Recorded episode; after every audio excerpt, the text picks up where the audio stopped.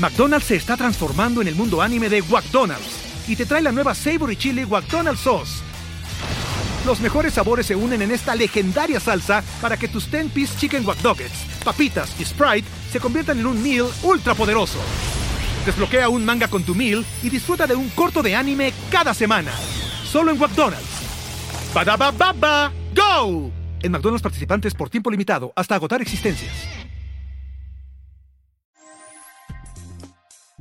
¿Qué tal amigos? Bienvenidos a esto que es Crimen Digital en su episodio número 27, su podcast sobre cómputo forense, seguridad de Internet, todo lo relacionado con el cibercrimen y los delitos informáticos. Mi nombre es Andrés Velázquez, el día de hoy vamos a estar hablando de criptografía y el tema de análisis forense. ¿Cuál va a ganar? ¿A ustedes a cuál le van? No se vayan, esto es Crimen Digital. Todos los días, millones de seres humanos nos conectamos a un sistema de información. Vivimos una realidad virtual donde convivimos, crecemos y maduramos.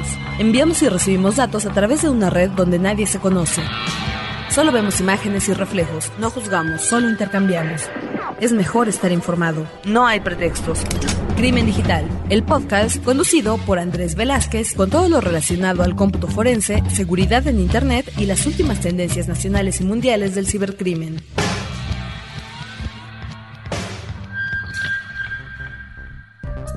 Pues sean bienvenidos todos, empezamos con este nuevo episodio número 27 y hoy tengo el placer de estar con un gran amigo y una eminencia en el tema de seguridad informática en México, eh, a quien voy a, presentar, el querido doctor Roberto Gómez. ¿Qué tal? ¿Cómo estás? Bien, Andrés, gracias, muchas gracias por la invitación. No, de qué, al contrario. Y, pues bueno, vamos a estar el día de hoy ayudándome aquí con el tema de la conducción. Eh, vamos a estar platicando de, de un tema que que de alguna manera hemos, hemos platicado fuera de, de, aquí de frecuencia cero, pero que también este, tiene mucha injerencia con, con, lo que tú te especializas, ¿no? Sí, el área de criptografía a mí me apasiona. Es una justificación de por qué debo estudiar matemáticas, para qué me sirven las matemáticas. Y al final está el papable, está muy papable en el área de cripto. Ok, me parece perfecto. Pues ahorita vamos a platicar un poquito más, no sin antes recordarles las formas en que nos pueden llegar a, contactar. Recuerden que pueden contactarme vía arroba cibercrimen. En este caso también tenemos lo que sería el Twitter del podcast, que es arroba crimen digital. Contacto arroba crimendigital.com y bueno, en este caso, tu Twitter, ¿cuál es? Arroba Cryptomex. Arroba Cryptomex, perfecto. Entonces, pues aquí voy a tener unos, unos saludos que me solicitaron. Geotena por aquí me pide un saludo para Tequila Valley de Campeche, en México. J. Mauricio a, a CMX. Tubi Trendy, eh, que quiere un saludo. También por aquí Jaime Juárez, que nos contacta y, nos manda felicitación cada vez que, mandamos eh, un podcast o que hacemos la publicación del mismo. Hay muchas otras personas que también quedaron muy, muy entusiasmadas con el tema de, de IP versión 4 que fue un, tema que muchos conocíamos, que muchos habíamos escuchado hablar, pero que creo que de alguna manera Oscar nos, nos ayudó a poder llegar a, tener un entendimiento mayor en, en, todo este tema de IP versión 4. Entonces, si no lo han escuchado, pues les recomiendo que, se den una, una buena revisada de, de cómo fue. De hecho, estaba buscando aquí Almost Death, que nos puso aquí también vía Twitter. Un gran saludo, gracias por, por compartir toda la información. Y finalmente a, alguien que hacía mucho tiempo no, no saludaba, incluso a nivel personal, un gran amigo que se llama Mario Aburto, no tiene nada que ver con aquella persona que alguna vez atentó contra un ex candidato acá en México, no tiene nada que ver, él es un periodista, es un periodista de tecnología, a quien este, también le mando un saludo que me lo pidió vía, vía Facebook. Entonces, pues esto es los saludos, ya saben cómo contactarnos y precisamente antes de entrar al, aire, estamos platicando aquí con el buen Doc acerca de, de qué pasa con este tema del bloqueo de Internet que hubo en Medio Oriente. Y la pregunta es, bueno, ¿tú cómo lo ves? ¿Cómo estás viendo esta situación? ¿Y crees que, bueno, hasta le vamos a llegar? ¿Qué, ¿Qué piensas de esa situación en particular? La situación es crítica. El hecho de que un país pueda darse el lujo de poder cortar toda comunicación, ya lo habíamos visto antes. Lo habíamos visto en, otro conflicto que hubo hace un par de años, en el cual se cortó también el servicio de Internet. Sin embargo, la gente salía saliendo por cierto tipo de mecanismos, como era en Twitter, como era Facebook, tomando fotos e informando cómo estaba la situación en el país. ¿Cuál fue esa otra ocasión? Fue en el caso de Egipto, ¿no? no, no, fue, fue mucho antes. No me viene a la memoria ahorita el, el acontecimiento, Ajá. pero sí estuvo muy interesante porque era un seguimiento social de todo lo que estaba pasando en las calles. Ahora, esto un año después se presenta a Egipto. Egipto intentan cortarlo, cortan de, de hecho. Hay cierta ayuda de parte de ciertos países para que esto se pueda restablecer y adelante siguen continuando. Pero en Libia, en Libia fue totalmente cortado, no solo eso, no se permite la entrada a lo que es el periodismo internacional para poder saber qué es lo que está aconteciendo en el país. De hecho, las imágenes que nosotros estábamos viendo fueron entregadas a los primeros periodistas que entraron, Claro. vía USBs de las cámaras que se tomaron, vía USBs de lo que sería las cámaras digitales o las fotografías que se entregaron de mano, no por una vía electrónica. Claro, y aquí tenemos eh, todo el tema de Google, por ejemplo, ¿no? Que instrumentó todo un servicio de que vía mensaje de texto podían llegar a, a- a mandar información y que ellos eh, automáticamente lo tuiteaban, incluso que también llamaban un número sin costo donde grababan lo que ellos estaban viendo y que después se publicaba vía, vía toda la infraestructura de, Google, ¿no? Estamos viendo cómo el Internet se ha convertido en, no voy a decir un mal necesario como dicen allá afuera, pero pues, es el medio de comunicación hoy por hoy que nos permite llegar a tener todo en tiempo real, ¿no?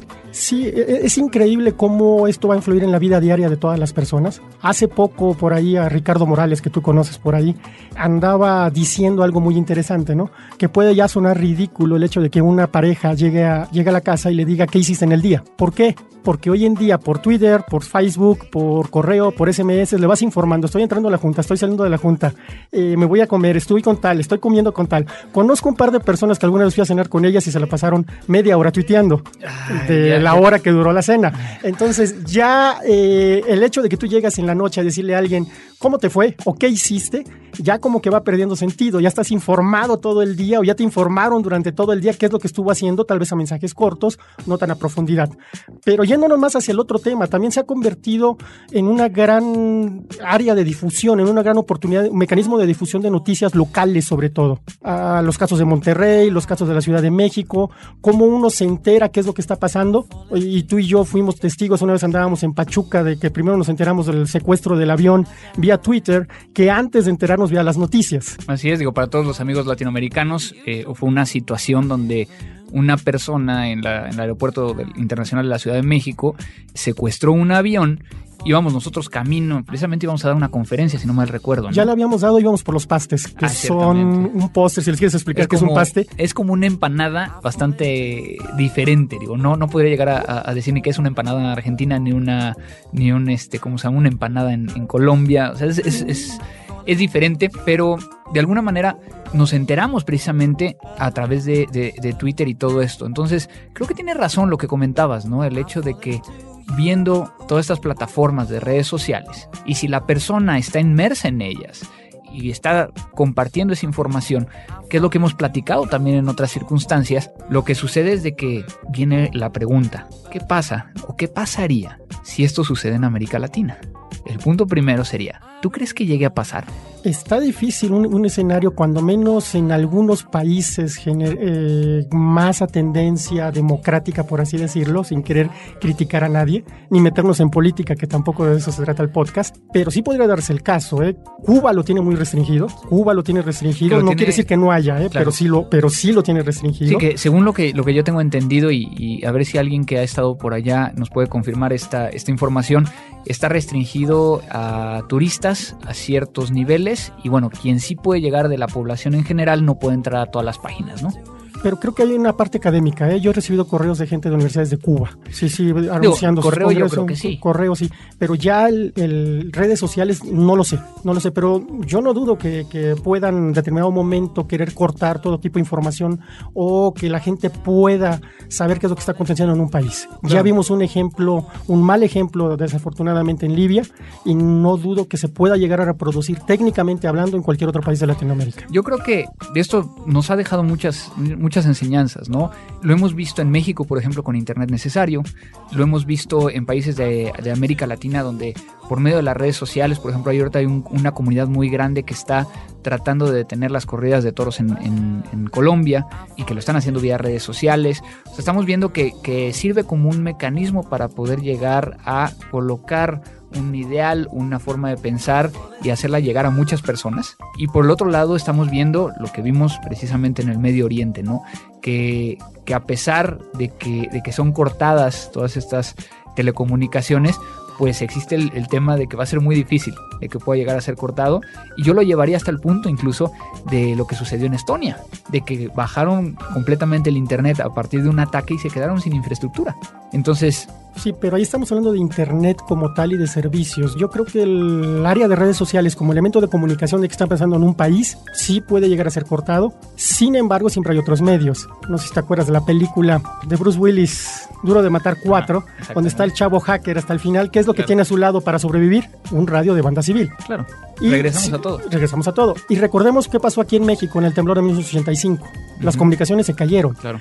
Y la forma en que las gentes tenían de avisar a sus familiares que estaban bien era ir a los centros que contaban con emitores de, radio de onda corta para poder indicar que estaban bien, como Pemex, Comisión Federal de Electricidad y todos ellos. A través de eso se empezó a, indicar quién estaba bien, quién estaba mal y a dar toda una serie de datos que servía para calmar a los parientes de las gentes. Claro, que eran eh, esto de Pemex y CFE, son eh, estas empresas, muchas veces gubernamentales, que son quienes tienen mucha de la, de la, tecnología que nos permite llegar a, a interconectarnos. Bueno, pues no vamos a, platicar un poquito más de esto porque tenemos que ir al, tema central, pero con esto creo que da mucho que pensar, ¿no? Sí, buena plática de café o algo un poquito más fuerte. Me parece perfecto. Entonces vámonos a lo que sigue.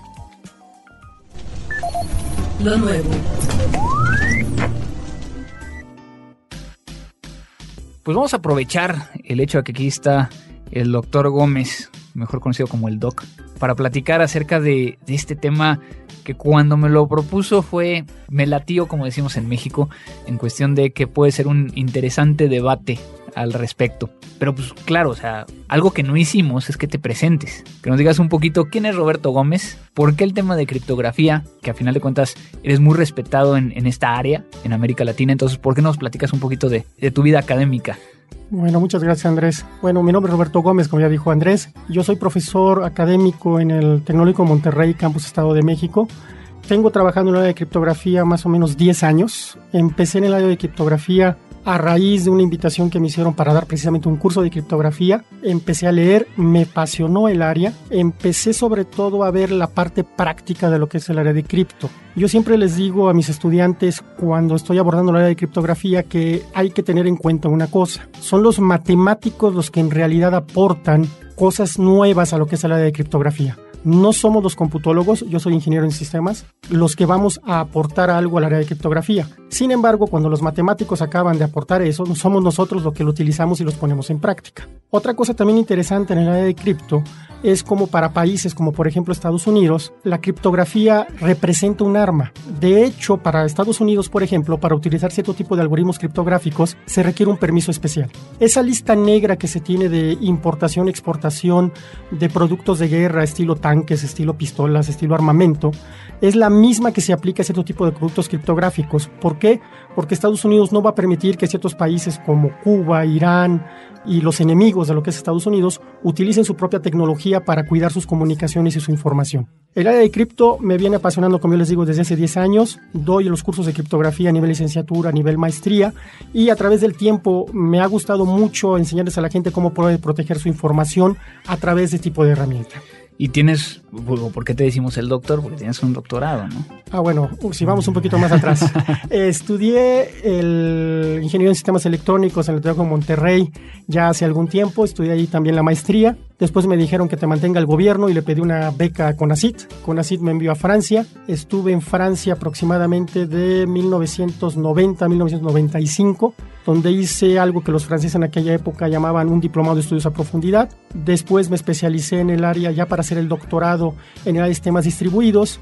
Y ya regresando a México en el 95 estuve trabajando en diferentes áreas de, sistemas distribuidos. En realidad el que me metió al área de seguridad informática fue un viejo conocido nuestro, que es el doctor Jesús Vázquez, y fue el que me pidió ayuda para intentar o para ver cómo podíamos aplicar mis conocimientos de sistemas distribuidos a la área de seguridad. Después el doctor se fue a Banco de México y yo me quedé a cargo de algunas cosillas por ahí de, en el área académica. A partir de ahí ya empezamos a, introducirnos a toda esta área. Vamos a empezar al tema central Y quiero llevarlo desde una perspectiva, vamos a llamarle ambiforense. Porque a final de cuentas, una técnica antiforense es la criptografía. Sí.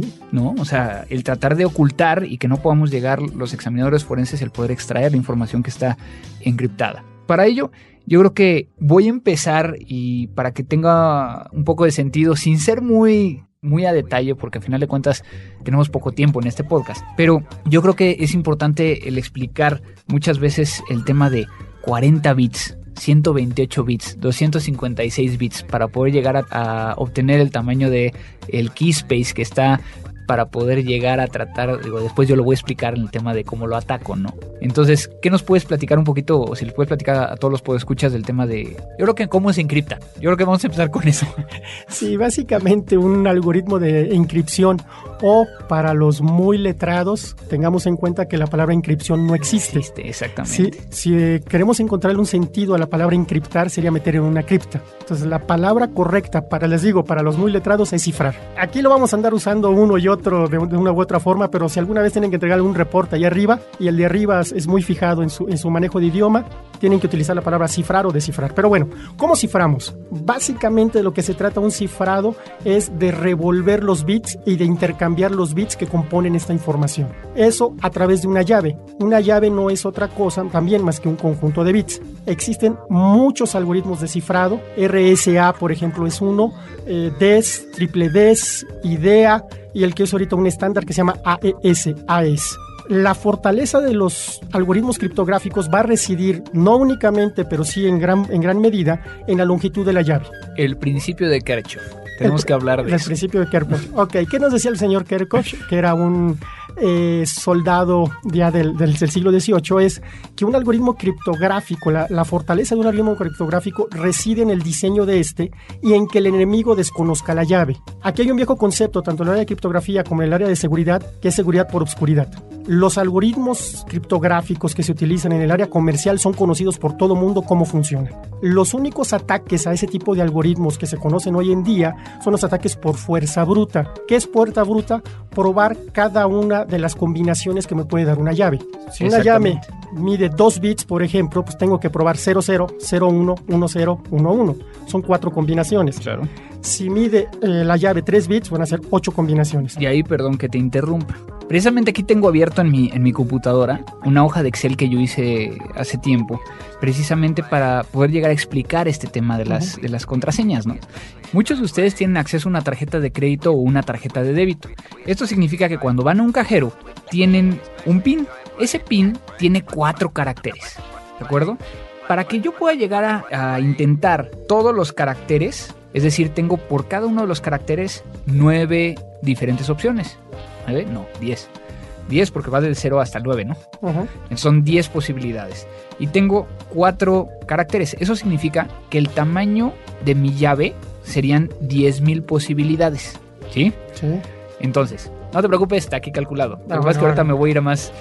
Entonces, yo tendría que tratar 10.000 veces para conseguir tu pin si tu pin fue el último que traté. ¿Estamos?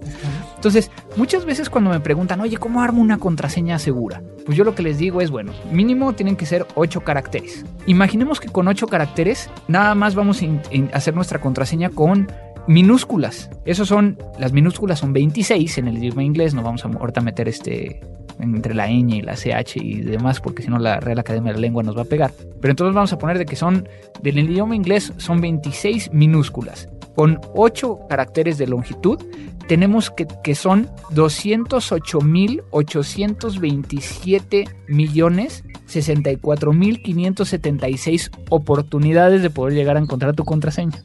¿De acuerdo? ¿De acuerdo? Que eso, ahorita lo voy a platicar más adelante, con una herramienta que yo tengo, me permite llegar a tratar en nueve días ese número de contraseñas. Entonces, eso significa que tu contraseña no es tan segura. El problema es si tú utilizas una contraseña de 8 caracteres y utilizas mayúsculas, minúsculas, números y símbolos de puntuación, significa que tu mundo de caracteres se va a 96. Y eso nos da una cifra que es, a ver, 1, 2, 3, 1, 2, 3. Después de los millones vienen los billones, ¿va? Ujú. Entonces serían 7 billones 213 mil 800... No, no, ya no sé ni cómo leerlo. Tenemos un, Esto dos, es un ejemplo de un, dos, por qué tres, les digo que las un, dos, tres, matemáticas se un, aplican dos, a cripto. tres, Un, dos, tres, ¿sí? O sea, tenemos un, dos, tres, una coma. Un, dos, tres, una coma. Un, dos, tres, una coma. Un, dos, tres, una coma. Un, dos, tres, una coma y un número. Esos son los números de posibilidades para poder llegar a encontrarlo. ¿Sí? Entonces, por eso, cuando hablamos de fuerza bruta, tenemos que ver que una contraseña. A ver, dime. No, sí, sí, ¿Por qué me adelante. estás volteando? No, A ver, dime. A ver. Mira, lo que pasa es que la contraseña está protegiendo la llave. Claro. Ahora, yo tengo otra forma de verlo. ¿Cómo, cómo que otra forma de verlo? Sí.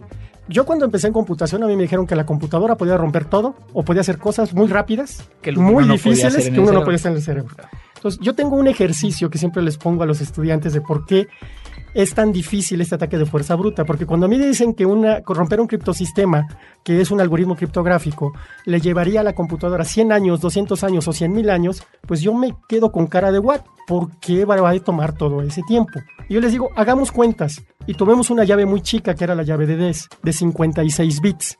Eso implica que hay 2 a la 56 posibles combinaciones de unos y ceros. Eso es 7.2 por 10 a la 16 posibles llaves. A ver, aguántame porque aquí tengo exactamente algo que me lo calcula casi igual. A ver, me dices que es de 56, ¿no? Ajá. Estoy hablando de 1, 2, 3, 1, 2, 3, 1, 2, 3, 1, 2, 3, 1, 2, 3, 1, 2. Son 72, quién sabe cuántos. 16 ceros a la derecha de tu, de tu 72. Exactamente, me parece. Ok, ahora vamos a agarrar una computadora simple y lenta que pruebe una combinación por segundo. Una combinación por segundo. En un minuto, ¿cuántas llaves probaría? No lo tengo por minuto, lo tengo en segundos, horas, días o años. Bueno, en un minuto probaría 60 llaves. Sí, En una hora, 60 por 60 llaves. sí.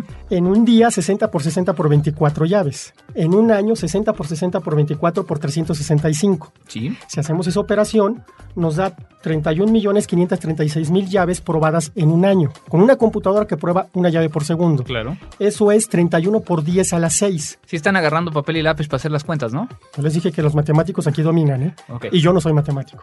31 por 10 a las 6. ¿Eso cuánto nos falta de pruebas para llevar a los 100.2 por 10 a la 16? No, doctor, ya los perdimos, ya están más dormidos que nada.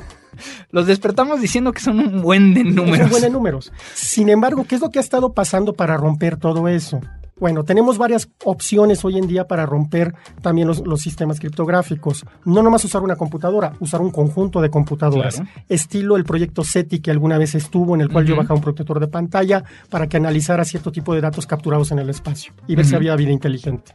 Tenemos también que ya no utilizamos la los CPUs de las máquinas, ahora estamos utilizando los coprocesadores gráficos de las computadoras, porque O- son más rápidos O el PlayStation 3. o el PlayStation 3 o lo que está el término de moda de computación del año pasado y de este año, cloud computing. Claro. Le digo a Amazon cuánto me cuesta a mí tener acceso a N coprocesadores, me los presta y por ahí también le, estoy pegando. Claro.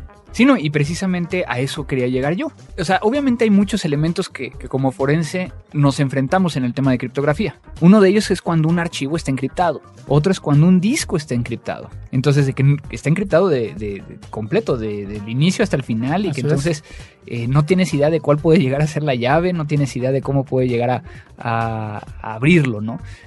Algo que yo he aprendido a través del tiempo en este tema de forense es, además de tener la infraestructura, requieres un muy buen diccionario para tratar de hacer un ataque de fuerza bruta.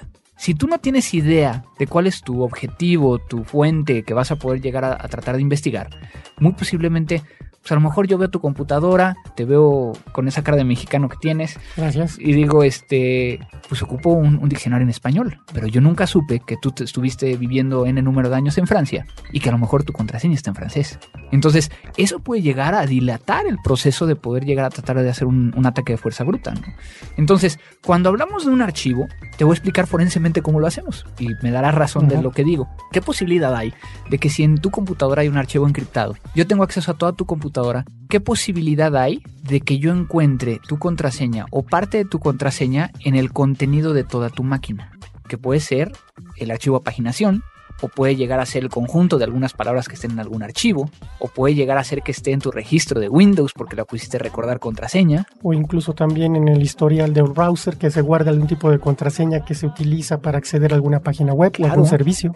Entonces, yo ya tengo el 80% de la probabilidad de poder encontrar tu contraseña y poder llegar a abrir el archivo. Y eso es mucho de lo que nosotros nos, nos, nos centramos, en el poder llegar a generar un diccionario a partir de tu computadora para tratar de abrir el archivo.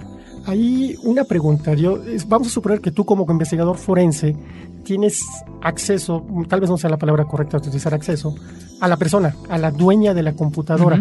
¿Qué tanto se utiliza el interactuar, por así decirlo, con esa persona? Mira, dentro de lo que te puedo decir es sí, sí hay. O sea, y de hecho muchas veces eh, toda la información o toda la transcripción de testimoniales o de entrevistas o de interrogatorios, nosotros las podemos llegar a utilizar como herramienta para poder generar un diccionario biográfico, que es completamente diferente. Porque entonces a partir de lo que dice, dónde vive, cuál es su nombre, el nombre de su esposa, el nombre del perro, el nombre de la novia, el nombre del novio, lo que sea, nos puede dar información para poder llegar a, tratar de entrar. Yo iba por otro lado. Tú puedes llegar directamente tú como investigador forense o pedirle a una autoridad que interrogue a la persona y te dé la contraseña. En algunos países sí. Por ejemplo, en Estados Unidos existe la, situación de que el juez puede llegar a solicitarle a la persona que coloque su contraseña y puede llegar a decir es que yo no la quiero dar como tal y no quiero que quede registrada porque es un dato personal. Por lo tanto, entonces lo que le pide el juez es, bueno, no se preocupe, vamos a traer toda la infraestructura necesaria para que usted enfrente de nosotros coloque la contraseña sin que nosotros sepamos cuál es para abrir la, información. Eso me recuerda un caso que pasó en Inglaterra, en Londres. Atraparon a una persona que era sospechosa, si no me equivoco, también de pornografía infantil o de algún tipo de delito bajo, para que para protegerse de la, de la justicia cifró su disco duro. Llegó la policía y le dijo, tienes que descifrar tu disco por orden judicial o por orden. Y esta persona dijo, no, no lo voy a hacer. ¿Qué fue lo que pasó? A la persona la enviaron a seis meses, si no recuerdo, o un año a prisión. Sin embargo, fue mucho menor de lo que le pudo haber costado si lo encontraban culpable de un delito como pornografía infantil. Entonces, es otra forma también muy curiosa de ver cómo la gente prefiere un castigo menor que sabe que va a tener por no proporcionar su contraseña a no querer arriesgarse a que obtengan evidencia de su disco y le puedan una sentencia más grande. Pues ahí yo te la pongo de otra manera, de un caso en Estados Unidos que se encontró presunto responsable a una persona que supuestamente tenía pornografía infantil en su computadora y estaba encriptada. En el momento en que utilizaba PGP u otras herramientas y no quiso abrirlo, ya la imputación fue de que, ah, ya no eres presunto, ya eres culpable. Porque entonces había las herramientas, digo, en este caso había las pruebas suficientes para aludir que él era. Y como no quiso abrirlo, a lo mejor algo, algo peor este, ocultaba, ¿no? Pero por lo menos de la acusación no se pudo llegar a librar. Entonces, digo, esas son las partes interesantes de la ley que lo hemos platicado en otras ocasiones, ¿no? Cómo va jugando todo este tema, ¿no? Obviamente hay tantas cosas que podemos llegar a hablar en, este tema de, criptografía y, forense. ¿Qué pasa cuando tienes un disco duro que está encriptado? O sea, punto a punto, como lo platicábamos, y que pues tú llegas, sacas el disco duro como lo hemos platicado, generas la imagen forense, te llegas la imagen forense y de repente lo tratas de abrir y no tienes nada o aparece todo así medio revuelto, como le decías tú, ¿no? Ahora, recordemos una cosa, ahí sí tú eres más experto que yo, apenas me estoy metiendo.